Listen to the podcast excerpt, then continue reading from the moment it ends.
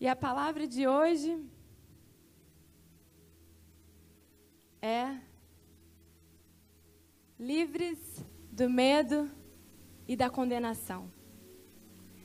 Livres do medo e da condenação. Sabe, nesses dias, a gente tem, dia, tem tido dias muito difíceis. É, a gente tem passado por momentos que a gente se sente, às vezes, inseguros. A gente tem passado, às vezes, por momentos que parece que as coisas vão faltar, né? E muitas pessoas até estão falando, nossa, parece que é o final dos tempos. Né? E quando vem esses momentos tão difíceis, né, como o povo chama de crise, para nós, eu não acredito que nós estamos numa crise, porque quem está em Jesus nunca está em crise. Mas existem esses momentos difíceis que todos nós estamos passando. E são nesses momentos é que a gente mais depende de Deus. Se não é a gente depender de Deus, do que a gente vai depender nesse momento? Não é verdade? E aí, quanto mais a gente depende dele, mais o diabo pode usar de pensamentos ou pessoas a falar para você palavras ou pensamentos de medo que fazem você duvidar se realmente você está seguro em Deus, se Ele realmente te ama, se Ele realmente está te protegendo, se você é o suficiente santo para receber a segurança dele. E vem esses pensamentos, às vezes, na nossa mente, ou às vezes através de pessoas mesmo, trazer dúvidas e medo, e esses pensamentos eles podem nos tirar a paz. E se a gente não está firmado na palavra da graça, se a gente não está firmado no que Jesus nos ensinou, muitas vezes coisas que a gente aprende, ensinamentos que a gente tem ao longo da vida, podem voltar a querer trazer acusação, podem voltar e querer nos trazer condenação e nos tirar da posição que Jesus conquistou para mim e para você. E é por isso que a gente precisa falar sobre isso nesses tempos. E eu coloquei aqui alguns, vai aparecer nessa tela, alguns, algumas perguntas que sorrateiramente alguém ou o próprio diabo pode querer colocar na sua mente. Como, por exemplo, você tem certeza que você fez o suficiente para ser digno do amor de Deus? Você é santo o bastante para Deus proteger você e a sua família? Você é realmente merecedor da paz de Deus? Você merece essa paz? Ou então, uma quarta pergunta, que essa parece até que você próprio está pensando que é o que eu estou fazendo de errado para Deus, para Ele estar fazendo isso comigo. Então, muitas vezes esses pensamentos podem vir na sua mente e o Espírito Santo falou muito comigo nessa semana que esse pensamento o diabo tem lançado sobre muitas vidas, sobre muitos dos filhos dele. E que ele quer que a gente traga esse entendimento para vocês de que vocês não precisam temer, que vocês não têm que dar ouvido a essas vozes e a essas pessoas que podem te trazer medo e te tirar do lugar de paz e segurança. E aí, a primeira pergunta que eu e você temos que fazer quando vem esses pensamentos é: o amor de Deus por você está baseado no que você faz ou deixa de fazer? Para que você entenda se o amor de Deus muda por você, ou se você é merecedor ou não, se você é santo ou não o suficiente, você precisa responder essa pergunta.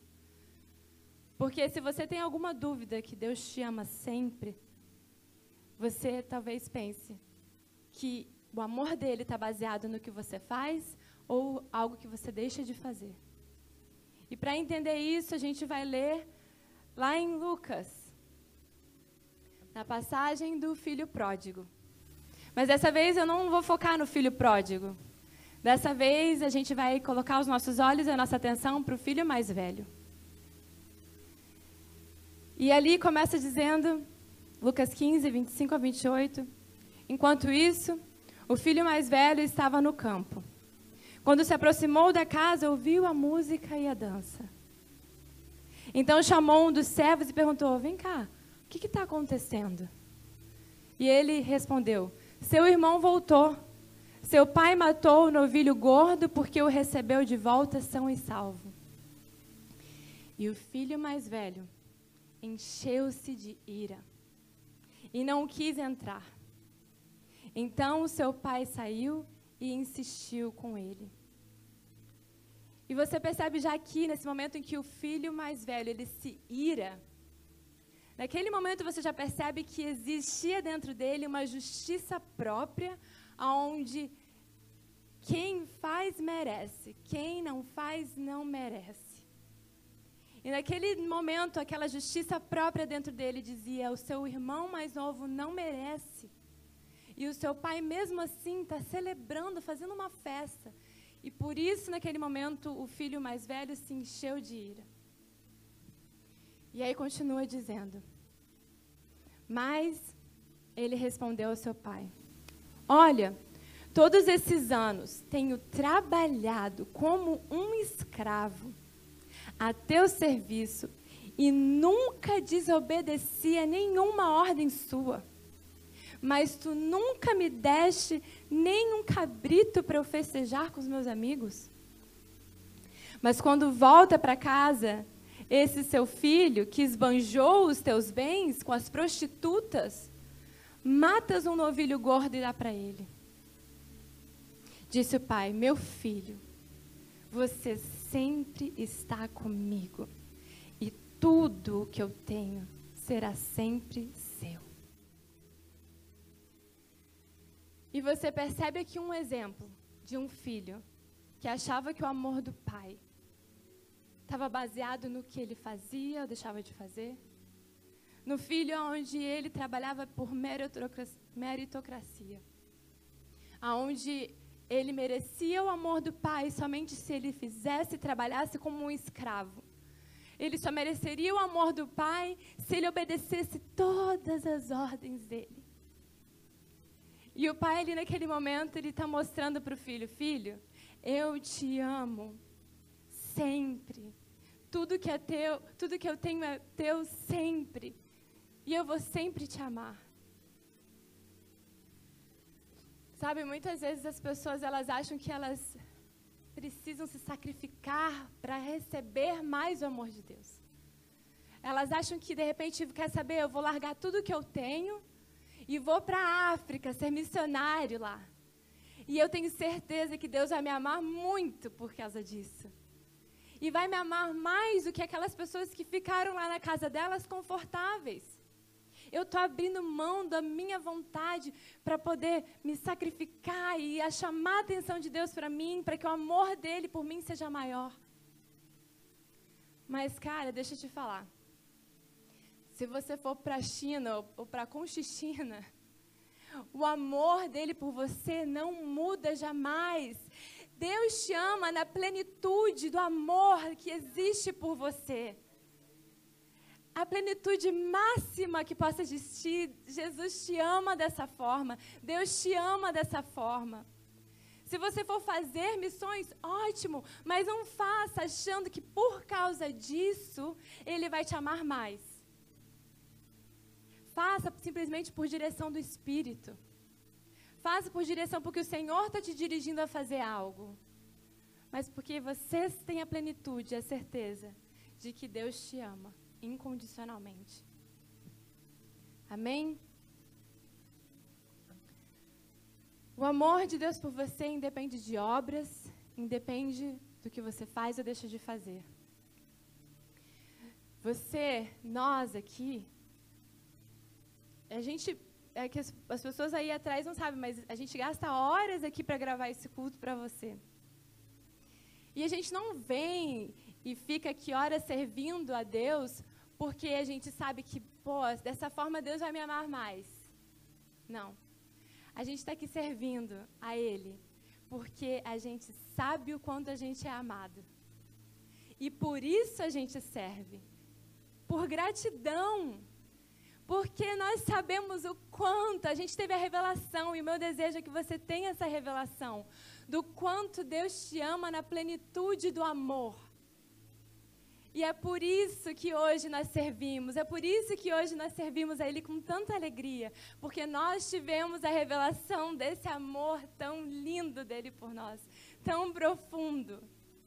Então saiba disso, não sirva mais a Deus para receber amor ou para Ele te amar mais. Sirva porque você sabe que você é amado.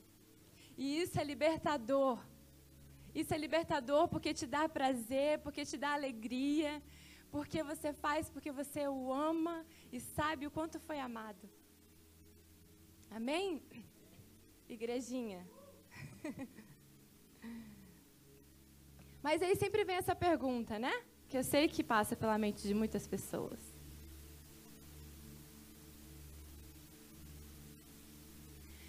Mas Nanda, então você está dizendo que não importa, não tem importância que as pessoas errem? Ou que Deus não quer que a gente obedeça? É isso que você está querendo dizer? Claro que não. Mil vezes não o nosso Pai, Ele nos aceita do jeito que eu e você somos. Porém, Ele nunca vai querer que nós permanecemos como somos. O desejo de Deus é sempre nos transformar, é sempre nos ajudar a sermos pessoas melhores em todas as áreas das nossas vidas. Ele quer entrar e tomar conta da nossa vida. O desejo de um pai é sempre ver o filho progredir alcançar coisas novas, dar certo e não errar e não se machucar. Essa é a vontade do nosso Pai. Nunca foi ali naquele momento onde o filho falou: Poxa, pai, eu te obedeci, eu te servi. Deus não estava falando para ele, o pai não estava falando para ele que não estava se agradando do que ele estava fazendo. Mas o que Deus, o que o pai ali queria que, o, que aquele irmão mais velho entendesse é que o amor dele não estava dependendo disso não estava dependente disso, mas que sim, o pai amava quando ele o servia e obedecia às suas ordens. Então é isso que a gente precisa entender, isso faz diferença, uma diferença muito grande na nossa vida. Quando a gente recebe essa não condenação. O que o filho mais velho queria era que o irmão pagasse pelos erros que havia cometido. Se ele errou, ele precisava pagar se ele errou, ele precisava ser condenado e não recebido perdão e amor. E é esse o pensamento que, em nome de Jesus, cara, vai sair da sua mente, em nome de Jesus. Se ainda existe algum pensamento assim, religioso, de justiça própria, que em nome de Jesus você seja completamente liberto disso. Porque o desejo do nosso coração, o desejo do coração de Deus é que a gente se alegre quando uma pessoa volta para os caminhos do Senhor, e mesmo que ela ainda venha totalmente errada, o Senhor quer que a gente abrace ela como o Pai fez. E aí você fala, ah, mas como Jesus seria, será que faria? Como Jesus trataria alguém que errou? E a gente vai ver isso agora. Em João, ali, no caso da mulher adúltera, fica muito claro para a gente. Então Jesus pôs-se em pé e perguntou-lhe: Mulher, onde estão eles? Ninguém a condenou? Ninguém, Senhor, disse ela. Declarou Jesus: Eu também não a condeno. Agora vá e abandone a sua vida de pecado. Você entende que nesse momento Jesus ele está entregando aquela adúltera, aquela mulher, vamos chamá-la de mulher porque Jesus já perdoou ela. Jesus estava entregando naquele momento para ela um dom da não condenação. Esse é o primeiro passo que Jesus faz. Ele primeiro mostra para a gente, com o amor dele, de que ele não nos condena. E depois desse momento de não condenação é que ele fala: Filha, o meu desejo é que você não peque mais. Porque você vai sofrer. Eu não. Jesus não sofre. Mas ele, ele não quer ver nós, os filhos amados dele, sofrendo. Mas entenda que primeiro ele mostra que ele não nos acusa. E é nesse sentimento de não condenação é que a gente se fortalece. É que a gente encontra força para não errar mais. É no momento onde a gente se sente amado por Jesus, onde aquela mulher, onde tinha cinco maridos, estava toda errada, e ali ela sentou do lado do poço com Jesus, e ela não se sentiu nem um momento condenada. Ao contrário, ela se sentiu amada por Jesus. Ela se sentiu extremamente amada. E é assim que eu tenho certeza que aquela mulher ali se sentiu. Ela se sentiu como agora eu tenho uma nova esperança. Agora tem alguém aqui que não me condena, mas que me apoia e que me dá forças para eu seguir adiante e não errar mais. E é isso que Jesus quer fazer com a gente. Amém? Aí vem a segunda pergunta: minha santidade depende de mim ou dos meus esforços? Né? Porque ali eu coloquei aquela pergunta: você é santo o suficiente para receber a segurança de Deus, para que a sua família se sinta protegida? E a gente vê isso em, em Hebreus 10. A resposta disso. Deixa eu voltar a pergunta. A minha santidade depende de mim e dos meus esforços? Para que a gente entenda se a gente tem Deus nos guardando o tempo todo, ou se depende da gente ser santo para poder receber essa proteção de Deus. E a gente consegue ver ali claramente em Hebreus 10. Eu acho que eu tenho Hebreus 10 em todas as minhas palavras. Se eu for olhar lá, eu vou achar Hebreus, Hebreus 10 em algum momento. Hebreus 10 é maravilhoso. Leia em casa Hebreus 10 inteiro depois, porque traz muita revelação e libertação. E ali em Hebreus 10, 10 a 12 diz: Pelo cumprimento dessa vontade fomos santificados. Que vontade? Ali acima, se você ler, está falando da vontade de Deus de que Jesus morresse por mim e por você para nos santificar. E ele está falando, pelo cumprimento dessa vontade, por causa dessa vontade é que nós fomos santificados por meio do sacrifício do corpo de Jesus. Por meio do corpo de Jesus você foi santificado. Eu e vocês fomos santificados através do corpo de Jesus, oferecido uma vez por todas. Dia após dia, todo sacerdote apresentava-se e exercia os seus deveres religiosos repetidamente, oferecendo os mesmos sacrifícios que nunca puderam remover nenhum pecado. Nenhum sacrifício que você possa fazer pode, pode, remover algum pecado seu. Somente o sangue de Jesus. Mas quando este sacerdote acabou de oferecer, qual sacerdote? Jesus. Quando esse sacerdote, Jesus, acabou de oferecer para sempre. Sempre significa antes, durante e depois sempre engloba o infinito, o tudo. E por causa desse único sacrifício, ele fez de uma vez por todas pelo nosso pecado e assentou-se à direita de Deus. Em Efésios 2 diz: Nós ressuscitamos com Cristo e ele nos fez assentar nas regiões celestiais com Ele. Esse é o lugar que eu e você estamos, santificados com eles. Quando a gente aceita Jesus, eu e você somos justificados por Ele e nos tornamos completamente justos aos olhos de Deus. E nos tornamos santos, ou seja, separados para Deus. E conforme a gente vai aprendendo sobre Jesus, Conforme a gente vai crescendo, a gente vai crescendo em santidade.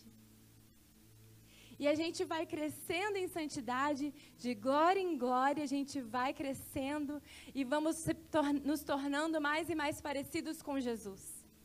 Que é como a gente vê esse próximo versículo de 2 Coríntios 3,18, que mostra muito bem isso para a gente. E todos nós que com a face descoberta, não mais com a face coberta como era de Moisés, por causa do pecado. Hoje nós podemos nos achegar ao trono da graça com ousadia, com a face descoberta, hoje nós podemos chegar a Deus. Por causa de Jesus. Contemplamos a glória do Senhor segundo a sua imagem e estamos sendo transformados com glória cada vez maior a qual vem do Senhor, que é Espírito. E nós estamos sendo transformados, amém? eu e você estamos sendo transformados. Permita que o Senhor entre em áreas da sua vida que você ainda sente dificuldade, que ainda você não gosta de uma forma como que você fala, você talvez não goste de uma forma como que você pense, ou algum vício que você ainda tenha. Permita que Jesus entre, de, entre dentro de você e transforme você de dentro para fora. Amém? Sabe, há um inimigo real e o objetivo dele é enganar você, para que você possa achar que você precisa se esforçar para ser justo. E ele tenta fazer com que você sinta constantemente inadequado e desqualificado. Mas a verdade, o sangue do nosso Senhor Jesus é que qualificou você. Receba essa revelação no seu coração e não deixe que o inimigo de, coloque dúvidas no seu coração. O sangue de Jesus qualificou você e você não precisa mais temer. Amém? Só o Reinaldo que está empolgado com isso, gente? Porque eu tô. Ah, isso é maravilhoso. Essa é a boa notícia do Evangelho. Essa é a boa, notícia que nós trazemos. Nós estamos aqui falando que Jesus está falando para você. Que eu te qualifiquei, você não precisa mais temer. Aleluia. Você e sua família estão seguros. Quando Deus olha para você, para sua família, no momento de proteger, Ele não olha para você, para o que você está fazendo. Ele olha para você e vê Jesus, o sangue dele perfeito. E é por isso que você não precisa temer, você sempre vai estar protegido por Deus. Você e a sua família sempre vai estar protegido por Deus, não porque você está fazendo tudo certo, mas porque Jesus fez tudo certo. Amém? Aleluia. E a gente começa a entender que a minha santidade é sua, não está dependendo do que você faz ou deixa de fazer, mas que Jesus é a nossa santidade. E a gente com, confirma isso em 1 Coríntios 30 e 31. É, porém, por iniciativa de Deus que vocês estão em Cristo Jesus, o qual se tornou sabedoria de Deus para nós, isto é, justiça, santidade e redenção.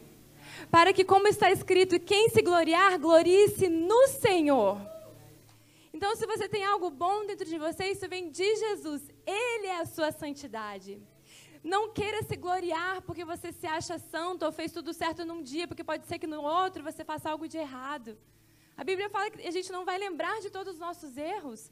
Por isso, não queira se justificar ou se achar santo. Tudo que existe de bom dentro de você veio de Jesus. Ele é a sua sabedoria, Ele é a sua santidade, Ele é a sua redenção e Ele é a sua justiça. O próprio Jesus, Ele é a sua santidade. Ele é quem te fortalece nos momentos difíceis. Existem pessoas que acreditam que tudo que você precisa fazer para não cair em tentação é resistir a ela. Tudo que você precisa fazer para se tornar santo é dizer não à tentação. Eu já ouvi isso. Diga não à tentação e você vai se tornar santo. Mas deixa eu te falar, sua força de vontade, ela não é páreo para o pecado. O seu muito querer não é páreo para o pecado. O pecado é muito forte. Por exemplo, se eu pegar aqui agora e colocar uma placa aqui, ó, bem na frente, e ela tem uma letra vermelha assim, escrita assim, ó, não olhe para a sua direita. Você vai querer olhar em algum momento não olhe para a sua direita. Você vai querer olhar, nem que seja rapidinho assim, ó. Tipo, ninguém está vendo, mas você olhou. E por mais que você se esforce nessa sua luta com a sua própria carne, você não vai conseguir vencer o pecado. Por isso que a gente precisa depender completamente de Jesus. Pare de lutar com a sua própria carne, porque você vai acabar caindo e caindo de novo. Ou as coisas podem se tornar ainda piores. O que você precisa é de dizer: Jesus, eu não consigo, eu não quero me justificar, eu não quero eu tentar ser santo.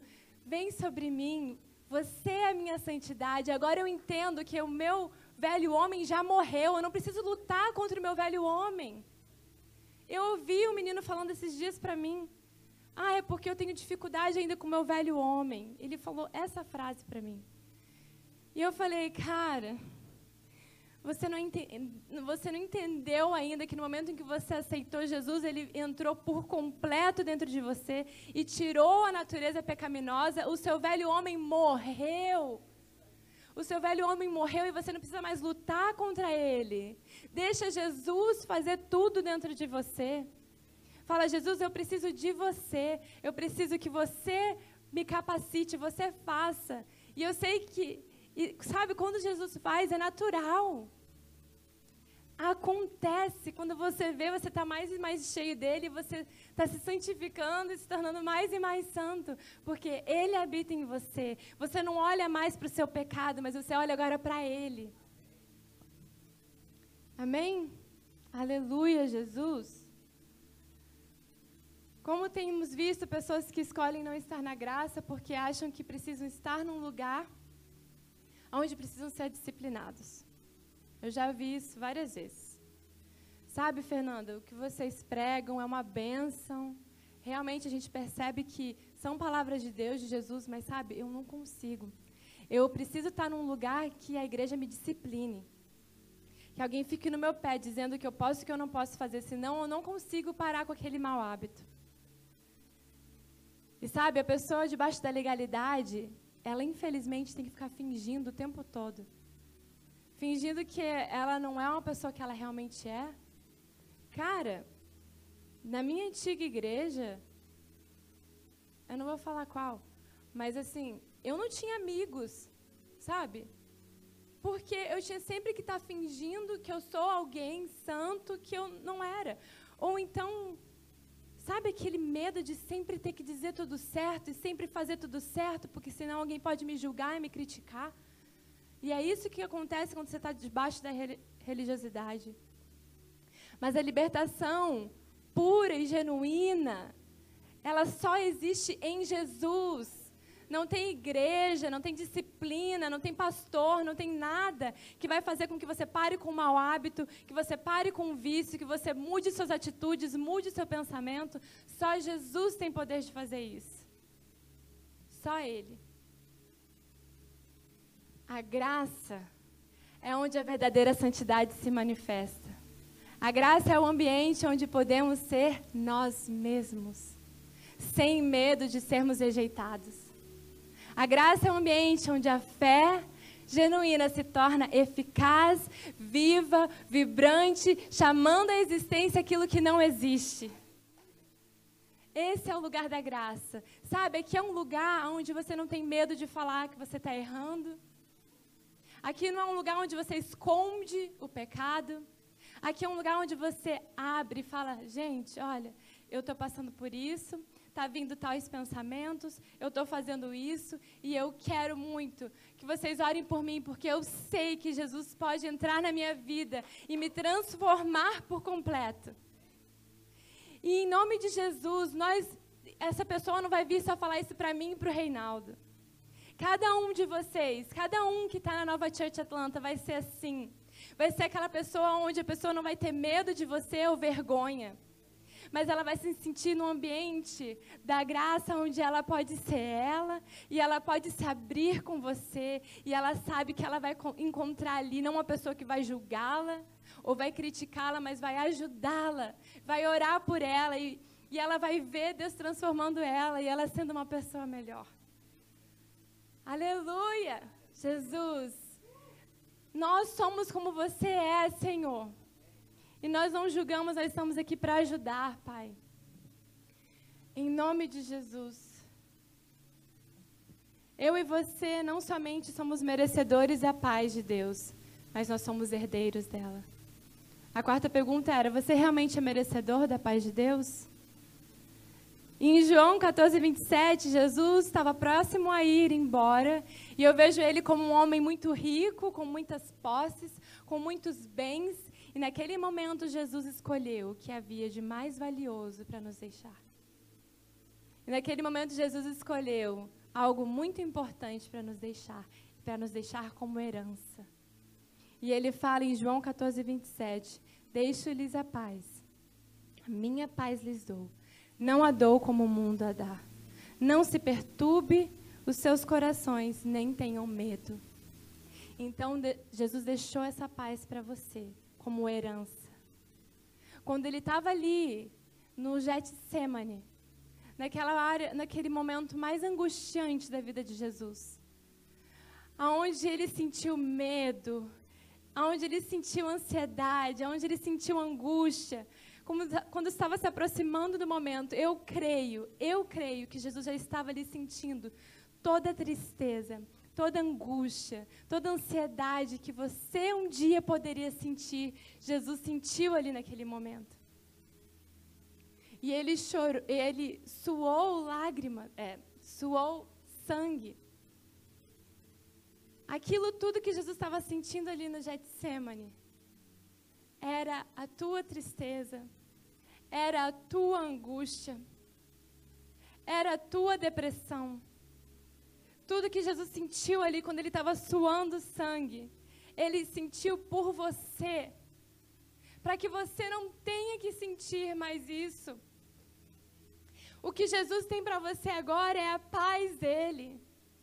Recebe, fala, Senhor, quando vier pensamentos ruins, de depressão, de medo, de tristeza, fala, declara com a tua boca: eu não aceito esse medo, esses pensamentos suicidas, eu não aceito esses pensamentos de tristeza sobre a minha vida, porque Jesus já suou sangue por mim, ele já sentiu tudo isso de ruim.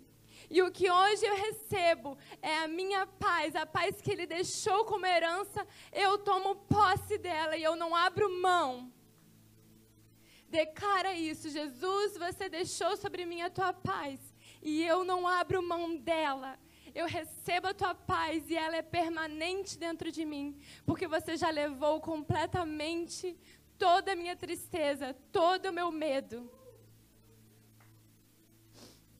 Obrigada, Jesus. Obrigada, Jesus, pela tua paz. Obrigada, Senhor.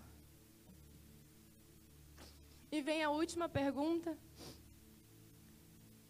Será que eu fiz algo de errado para Deus estar tá permitindo que isso aconteça comigo?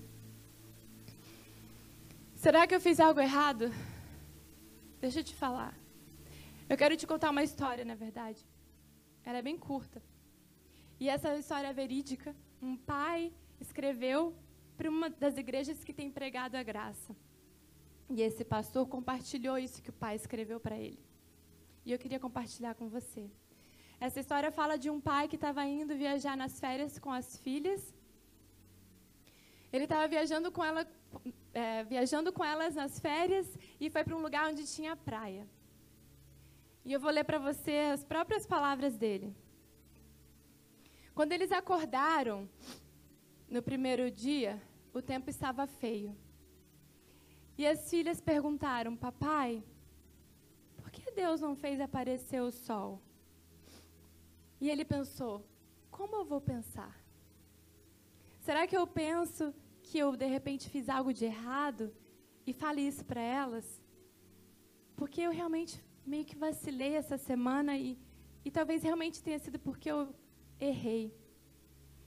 Aí ele falou, mas de repente me veio uma voz que falou: ou você pode pensar diferente.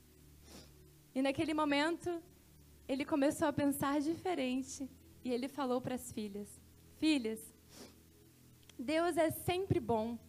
Quando chove, muitas flores e plantas nascem, animais bebem e matam a sua sede.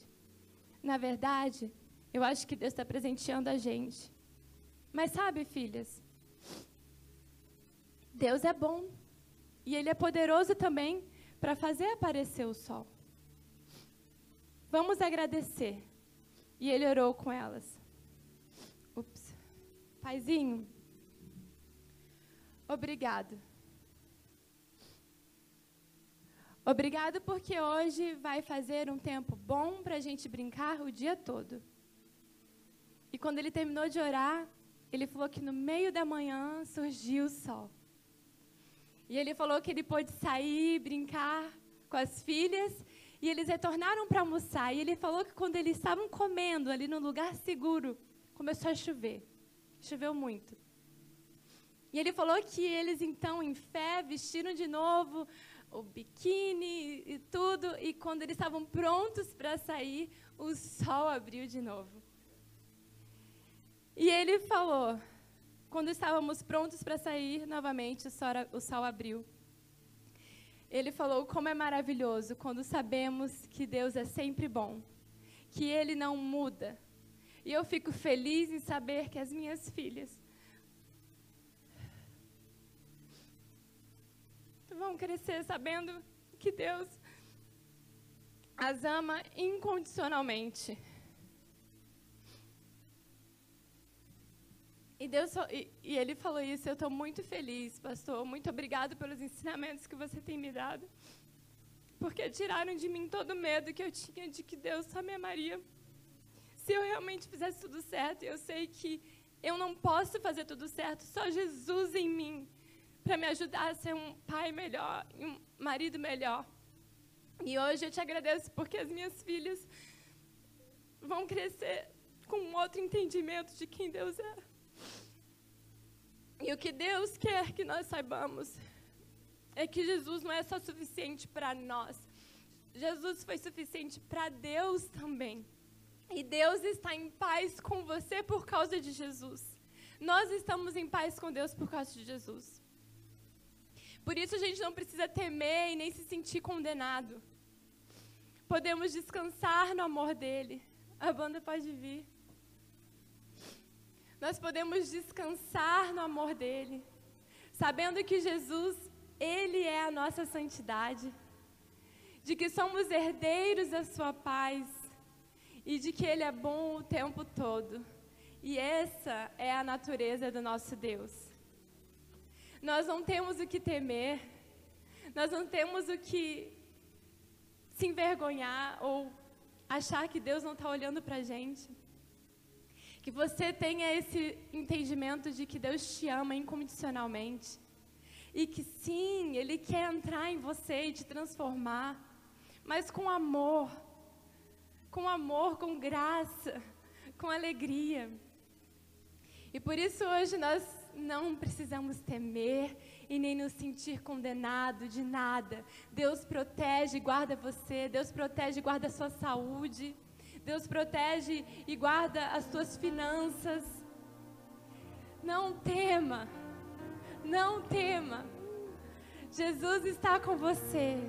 E Ele vai, Ele tem poder para te libertar de qualquer coisa que você acha que é muito pesado. Ele tem poder para te libertar de qualquer coisa que você acha que você não consegue. Jesus consegue. Se você quiser se gloriar, se glorie nele. Amém?